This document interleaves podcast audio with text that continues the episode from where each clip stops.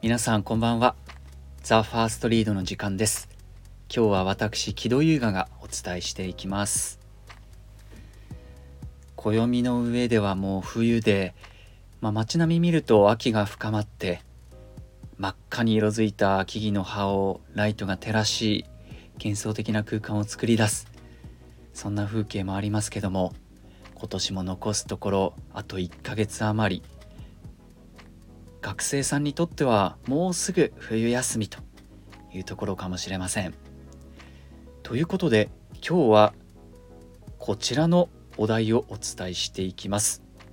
小学1年生とのコラボ企画物語 .com に掲載されている不思議な友達お題はジョリジョリくんとジョリジョリ頭。聞いてください。僕の小学校には不思議な友達がいる。1組の担任の川村先生は毎朝寝坊してひげを剃らないで学校に来る。それを校長先生に注意されて川村先生は不思議な友達を連れてきたんだ。初めて見た時は本当にびっくりした。こんな生き物が地球にいるなんてジョリジョリくんという名前のその生き物はひげを剃り忘れて学校に来る河村先生のひげを教室で毎日剃ってあげるんだ。河村先生のひげはとても濃くてお昼にはもう伸びてしまう。給食を食べ終わるとジョリジョリくんは自分の頭についているカミソリで河村先生のひげを剃るんだ。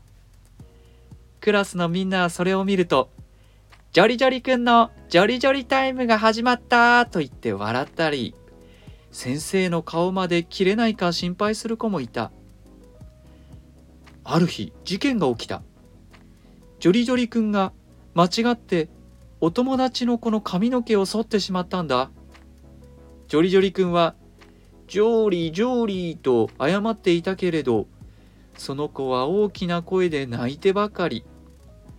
クラスのみんなもどうしたどうしたと集まってはかわいそうとひそひそ話したり、中には、やーいやーい、丸坊主と生やし立てる子もいた。そこに河村先生がやってきてその子に言ったんだ。素敵な髪型じゃないか。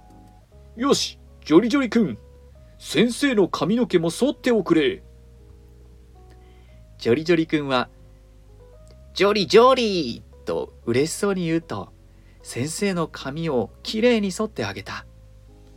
クラスのみんなはびっくり。川村先生の頭はきれいなジョリジョリ頭に早変わり。でも川村先生にはそのジョリジョリ頭がすっごく似合っていた。泣いていた子も泣くのをやめて先生の頭を目を丸くしてみた。そしてこう言った「先生とても似合ってる僕も先生とお揃いだね。それからというもの、クラスのみんなは次々にジョリジョリ君に、僕も私もと髪の毛を剃って剃ってとお願いした。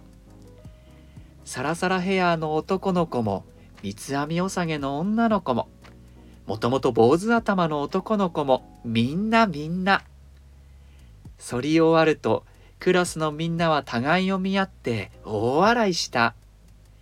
みんな同じジョリジョリ頭ジョリジョリくんは得意げにジョリジョリジョリーと歌い出した。みんなも一緒にジョリジョリ頭で歌い出した。教室は笑顔いっぱいになった。僕の教室には不思議な友達がいる。